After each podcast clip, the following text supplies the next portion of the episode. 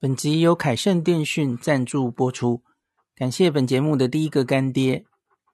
如果你要去日本，在烦恼上网的问题，你的手机是十一 iPhone 十一以上的 iPhone，恭喜你，你可以使用去日本上网新趋势的 eSIM 虚拟 SIM 卡，没有实体卡，下单之后收到 email 的 QR code 就完成交易了。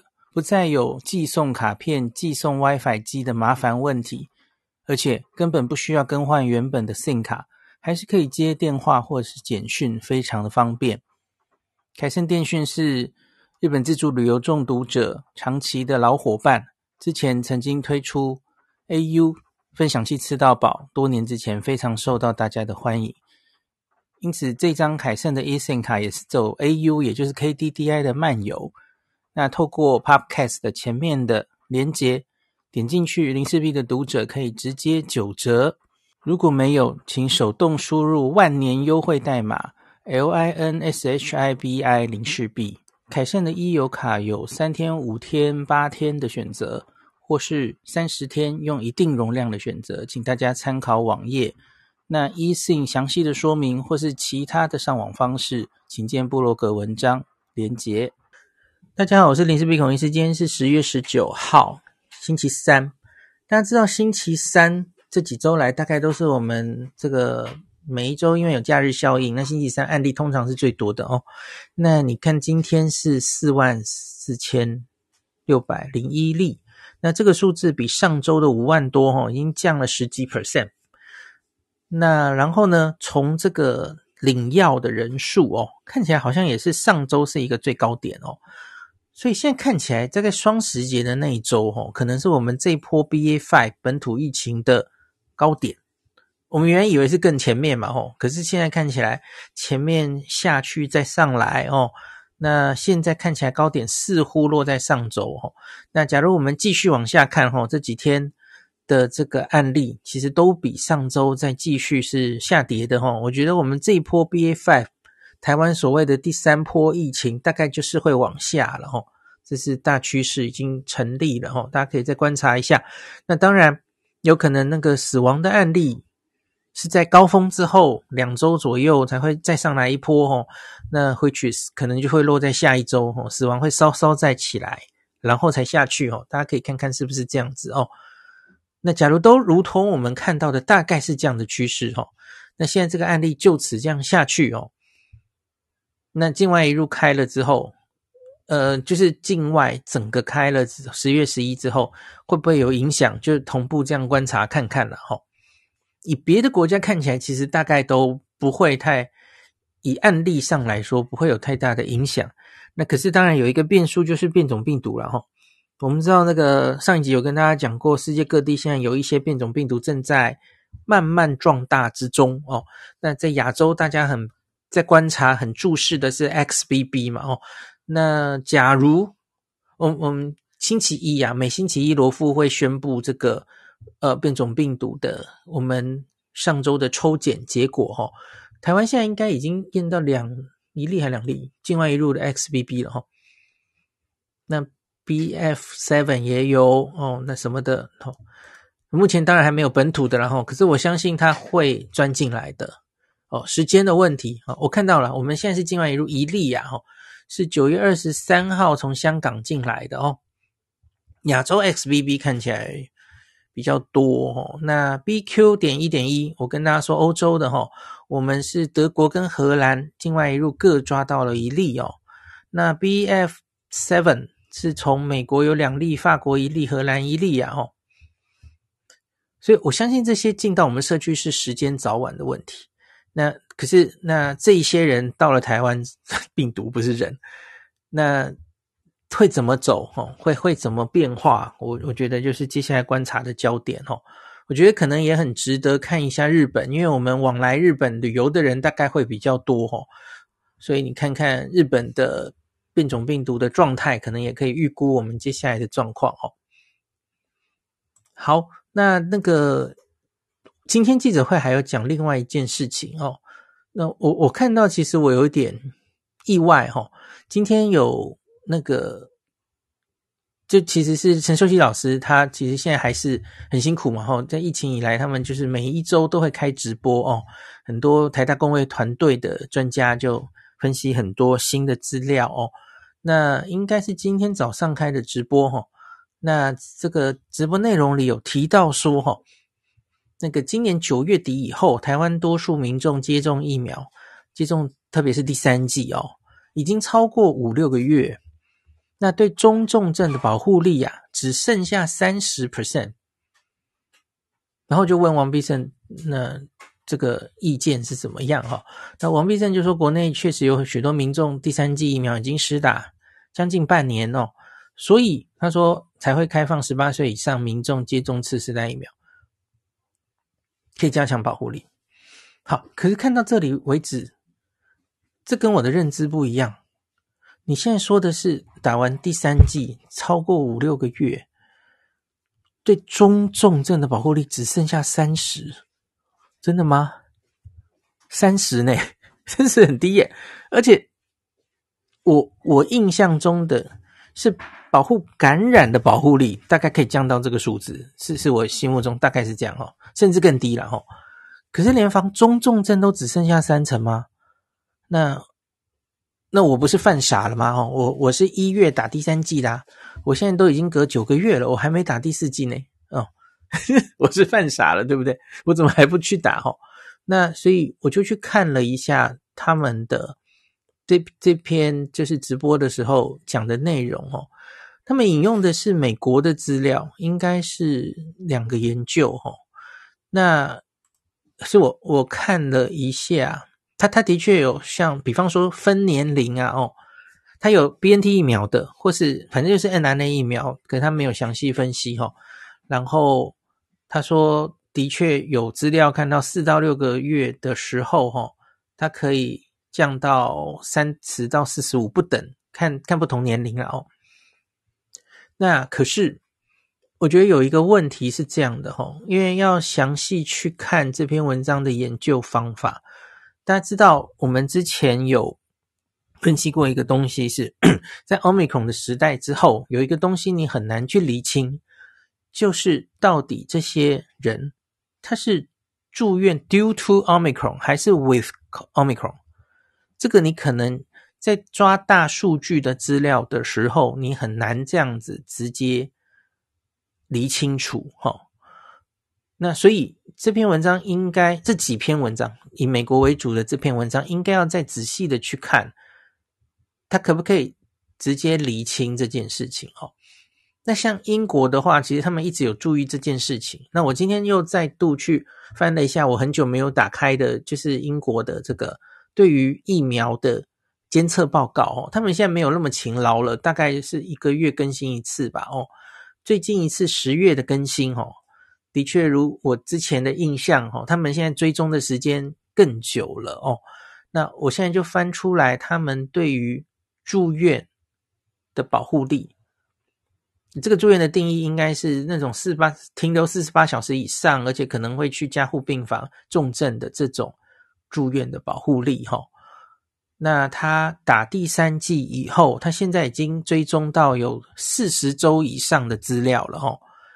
四十周是大概十个月嘛，哦，那这个是针对六十五岁以上的人哦。六十五岁以上，我就念一个数字给大家看哈，在你第三针加强针完之后，两到四周，这个防重症的保护力是九十二点四。那在二十到二十四周是七十三，二十到二十四周是半年哦，还有七十三哦。你看跟美国的资料就差很多了吧，哈。那二十五到三十九是六十六点八哦，那四十周以上它是七十五点四，可是这里后面的当然因为这个二十五周以后哦，这个信赖区间都比较大哦，可能是案例比较少哦，所以这个当然可能会有一个 range，所以你看到这个四十周以上它它是七十五点四，可是信赖区间是四四四十七点七到八十八点四哦，诶，这就跟美国资料怎么差这么多哦？那我们再看一下。防死亡的效果好了齁，防死亡在打完第二针，请注意这是六十五岁以上嘛齁，刚刚我说的是六十五岁以上，那现在说防死亡的五十岁以上的人，那打完第三剂对死亡的保护力，哈，最高的时候是两到四周的时候是八十五点三，那十五到十九周是七十五点三，那到二十到二十四周是六十七点七，二十五到三十九周是六十三这样子，哈。所以你看还好嘛，哈。就是它有一定的保护力，至少有六成以上的保护力，而且很可能是可以维持大概十个月哦。英国的大型资料看起来是这样，所以我其实对于这个疫苗有效性的资料哈，因为英国一直是滚动式的一个 database 在做的，我个人会比较相信英国啦哦。所以秀熙老师今天就是拿这个资料，然后来跟大家说哈，哦，因为第三季完这个，因为这个。看起来实在是太令人担心的写法了哈！我看这个风传媒哈，直接就你看它标题这样下哦，第三季施打超过这一个时间，防重症保护力剩下三十 percent，而且并逐渐归零。专家铺拯救生命唯一方法，这一个标题吼的写法，就是我最近这两年来最讨厌的农场标题，它都用上了。超过这一个时间啊，那说了这件事，因为这件事哦，林氏璧铺日本这个三年来呃变化的七件事哦，金土一句话，他们就是不写出来，然后要你一定点顶尖文章才看得到，这是什么白痴的？把把新闻媒体当做内容农场方式在那边写。然后铺整天都在铺铺拯救生命唯一方法，你看他就是不写出来，就像你点进去看，就就很低能的写法。然后我就很怀疑，现在是不是所有的新闻系都有一堂课在上这个哈内内容农场下标法哈，每个人都一定要这样下。我常跟伟汉谈了，为什么你们新闻媒体都这样写？黄暐瀚惊曝这件事哦，然后让谁无法当选什么的。唉，我觉得很晕呐、然后我觉得那个标题是不对的，怎么会三季，然后到五六个月，重症、中重症保护效益会只剩三成？我不相信了，哦，不可能的。嗯，因为假如这样的话，我我们看到欧美的死亡可能应该要更多的啦。哦，欧美多的是 打完三剂、打完两剂就不打的人啊。你要跟我讲齁，这些防重症的效率会归零啊？我是不太相信的齁。防感染的效益是会归零的，防感染的会，我已经看到数字了齁。可是防重症到底可以撑多久，然后降到多低呀？我觉得至少应该不是五六个月就三十 percent。假如真的五六个月就三十 percent，我去日本的时候，我的重症保护力只剩三十 percent，然后我真是卖命演出哎，好惨啊！OK，嗯，我不相信啦哦。那秀熙老师说哦，就是现在要拯救这些生命，唯一的方法就是，呃，对不起，我我讲太快了哦。他写说，这也成了近日以来哈 BA.5 流行下死亡数变多的原因。然后在他的那个直播里面，他有跟日本比较，他比较说日本现在这个每百万人死亡数哦比我们低。他说，因为归功于日本这个打次世代疫苗哦打的比我们多。我我个人觉得这个比较是不对的。我们现在。每百万人死亡数增多，是因为我们处在第三波，而不是因为我们的疫苗失效了。而且你不要忘记，日本的老人家打完两剂、打完三剂的比例本来就比我们高。就算跟疫苗失效或什么原因有关，你怎么会直接归因于那是因为日本的次世代疫苗打的比我们多呢？那个 baseline 比较就完全不一样哈，我跟大家讲过嘛，日本这个两剂打满的这个比例啊，八十到八十九 岁是接近一百 percent 的耶。哦，他们那里当然就被保护的很好啊。哦，那你怎么会归因为是次世代疫苗的效果？哦，那所以然后秀熙老师就说要赶快去打这个次三疫苗第四剂哦。那我其实就要问你啊，那打完这个第四剂，那五六个月之后，它的保护效益是不是又会降到三十？那请问是所有人都需要去打这个疫苗吗？十八岁以上任何人都应该要去打吗？这些人本来重症的几率就是大概万分之几啊？他值得去打这个第四？甚至第五季嘛，嗯，很不幸的是，其实我们就是没有资料。我已经跟大家讲过很多次了哦，打次世代疫苗理论上它可以恢复一定的保护力哦，它中和抗体毕竟有看到有增加，可是它到底可以恢复到什么程度？保护力、防重症效力，然后有多持久？很不幸，我们现在都没有资料。我们其实就只有免疫桥接的资料哦。BA one 的双价有，BA five 双价还没有哦。那对于搞不好 BA five 可能在新闻上哦，它在这个一两个月吧，以后搞不好就会被另外一个变种病毒取代。那那个变种病毒到底是对哪一个疫苗效果会比较好？我们其实还有很多问题是没有答案的哦。那在这个时候哦，我们现在 BA five 其实已经。高峰可能是发生在上周，对吧？我刚刚有讲的这个时点，值得要大家赶快去打第四季吗？赶快去打次世代，而且是十八岁以上大家都去打。我我还是觉得不，答案不是这个哦。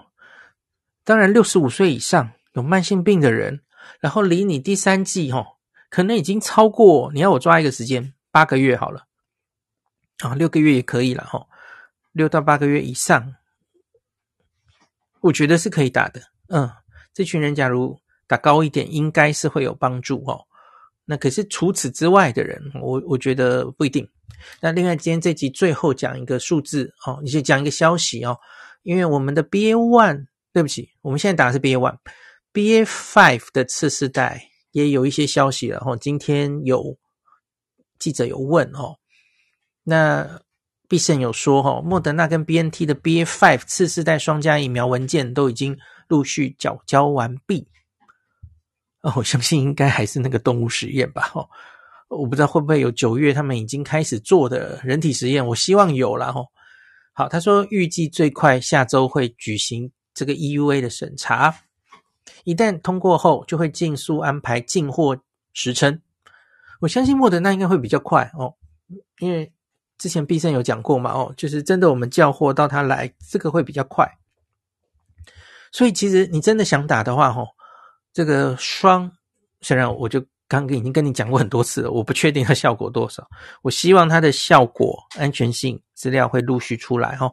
那 BA.5 次世代双价可能也快到台湾了，哦。那这里我看一下，我们目前的。第二剂追加剂接种率是十三点六，莫德纳次世代哇，昨天打了五万七千多剂哈，好，所以当然我我不能保证大概是多久会到了哈，只是我跟大家说有这个消息哈，所以也许最快下周 EUA 就会过哈，只是我我不是很确定那个 EUA 真的过的时候哈。因为我们的很多专家们也都表达过哈，因为这个 BA.5 双价就是因为只有动物实验的意见，所以我们会有点担忧哦。那我们真的要跟别的国家一样，在这个时候就过 BA.5 双价的 EUA 吗？那我们下周再看吧。哦，今天就讲到这里。秀熙 Jeff Chen 说，秀熙那张投影片还说年轻族群的预防重症保护力还下降更多。诶，这个我可以解释，因为英国。我我刚刚念给大家是六十五岁以上，可是英国年轻人他也有同样的资料，诶，他的保护力反而比较低，我觉得这是可以解释的哦，因为这些人本来重症的就比较少，啊，所以可能因此那个比例反而会做不出来哦。那另外还有一个东西，哎，我刚刚可能忘记讲，来补一下，看这种保护效益的。呃，没有，我已经讲过了。我脑子，我脑子坏了，对不起。就是你不要忘记有一一些因素，就是到底住院是不是因为新冠的这件事？哦，在老人家的族群哦，也许会比较多哦。年年轻人的话，住院虽然是住院，可是呃，受到那个到底是应不应该新冠的影响，也许影响会更大哦。因为你知道。年轻人应该就到在外面趴趴走嘛，吼。那在一个大流行的时候，吼，你在他验到新冠的几率是蛮高的，吼。所以会不会在年轻的族群，这种 with COVID 的状况会更多哦？而让你误判它其实是 没有保护力的哦。我我觉得也许会有这种因素在，吼。对，我也觉得日本次世代疫苗应该还没有。大量施打，哦，没有大量到你会觉得，呃，它的这个，呃，目前的这致死率那么低的因素，会是因为它大量施打次世代的关系，哦，啊，还有一个东西我可以讲，它的次世代大量施打是九月啊，是九月以后的事，可是他们的主要的疫情的 peak 是发生在八月中啊，哦，然后后来，然后重症就陆续出来。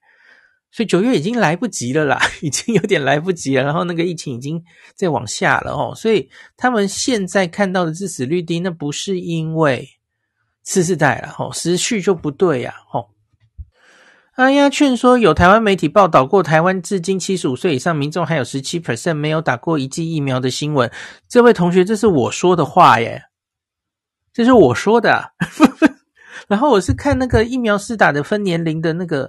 嗯，大家很常看的网站呢、啊，现在是到八十三 percent 了吼，至少打一剂的人是八十三 percent，这个数字从七十啊一路到七十五哦，我记得到今年五月那波疫情是七十五，后来慢慢爬慢慢爬，现在爬到八十三了。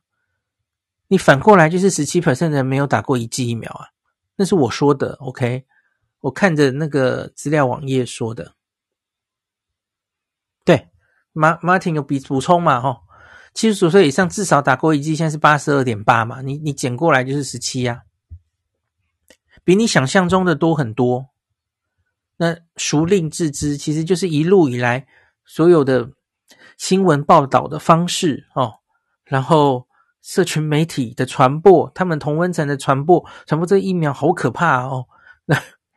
那新闻媒体的渲染式的方式啊，打了 AZ，打了莫德纳之后，哦，七十五岁老翁哦，马身亡哦什么的，一例就可以这样报。这几天也有这样的新闻啊，打了次世代莫德纳，然后就就去世了，这样就是新闻这样报啊，所以很多人就死都不敢打。那可是别的国家不是这样嘛？他们一开始来的时候。他们面临了赤手空拳跟新冠病毒作战的时候，他们看到死伤最惨重的就是老人家，慢性病越多的老人家越脆弱哦。他们看过新冠在护理之家、长照机构肆虐，那几乎是屠杀，所以因此他们老人家是非常知道自己就是最严重、最重、最。风险最高的族群，然后很多国家几乎就是，也不是像我们这样分十十个族嘛，哦，他们其实就是很简单，就是年龄年龄最大的赶快先打。那时候疫苗一开始也有限，所以多半的国家都是老人家打的比例非常高非常高，他们就是最危险的嘛。然后年轻人就兴趣缺缺，年轻人就知道啊，看统计资料就知道，年轻人几乎不太会重症啊。为什么那么爱打疫苗？呃，台湾真的是很特别的，就是老人家很怕哦，然后年轻人因为相对剥夺感，所以抢疫苗抢得非常凶啊。之前就是一直好久都没有轮到他们嘛，然后那种二三十岁的年龄往下轮，然后中间又插队跳过他们，从这个学生开始打哦，中间他们都轮不到，所以真的到他们可以打的时候就非常分外踊跃哦，就是全世界。这个二三十岁施打最高的大概就是台湾了吧？OK，那可是真的就是，还是很多不打，这没有办法了。我现在我们国门都已经开了，我们正式要走向与病毒共存了。这种时候已经不是你要为自己的健康着想哦。现在这早就不是你躲在家里撑过这两三周哦，疫情最高峰就结束的事情了啊。我们根本就是要与病毒共存，这个病毒会陪我们很久很久。你。尽量躲在家里，不敢出门。哦，可是你邻居会去日本玩，你孙子会去日本玩，回回来会遇到你，然后你可能会遇到从国外回来传染力更高的变种病毒。哦，我觉得还是就黄常讲嘛，黄瑽宁医师哦说过，十年内大概我们大家都会至少得一次。我还觉得他实在是讲的太。客气了哦，可能是两年内，应该从现在两年内啊，或是从今年五月开始算两年内，大家至少全部的人都会得过一次吧，我觉得都不为过哦。所以真的不要再撑了哦，要为自己的健康着想哦。我觉得真的就是，你不要看那些什么打到第四季、第五季，都不要想那么多哦。我觉得你是不是可以至少打两季就好？希望你可以打到三剂，然后呢，我们现在选择已经很多啦。你你担心 AZ 哦，你担心 N R N A 哦，你至少现在有 Novavax 可以打了嘛？哦，那很期待是，假如真的希望高端可以最终还是获得 WHO 的认证的话，哦，高端也可以打。嗯，我觉得会等到这一天的啦。哦。为了保护自己，然后那你也总希望出国散个心吧？哦，那还是打完，然后让这个家人哦，你儿孙不要为你的健康担心哦。好，那今天大概就这样吧。本集由凯盛电讯赞助播出，感谢本节目的第一个干爹。如果你要去日本，在烦恼上网的问题。你的手机是十一 iPhone 十一以上的 iPhone，恭喜你，你可以使用去日本上网新趋势的 eSIM 虚拟 SIM 卡，没有实体卡，下单之后收到 email 的 QR code 就完成交易了，不再有寄送卡片、寄送 WiFi 机的麻烦问题，而且根本不需要更换原本的 SIM 卡，还是可以接电话或是简讯，非常的方便。凯盛电讯是。日本自助旅游中毒者长期的老伙伴，之前曾经推出 AU 分享器吃到饱，多年之前非常受到大家的欢迎。因此，这张凯盛的 eSIM 卡也是走 AU，也就是 KDDI 的漫游。那透过 Podcast 的前面的连结，点进去，零四 B 的读者可以直接九折。如果没有，请手动输入万年优惠代码 LINSHIBI 零四 B。凯盛的 e 游卡有三天、五天、八天的选择，或是三十天用一定容量的选择，请大家参考网页。那 E 信详细的说明或是其他的上网方式，请见布洛格文章连结。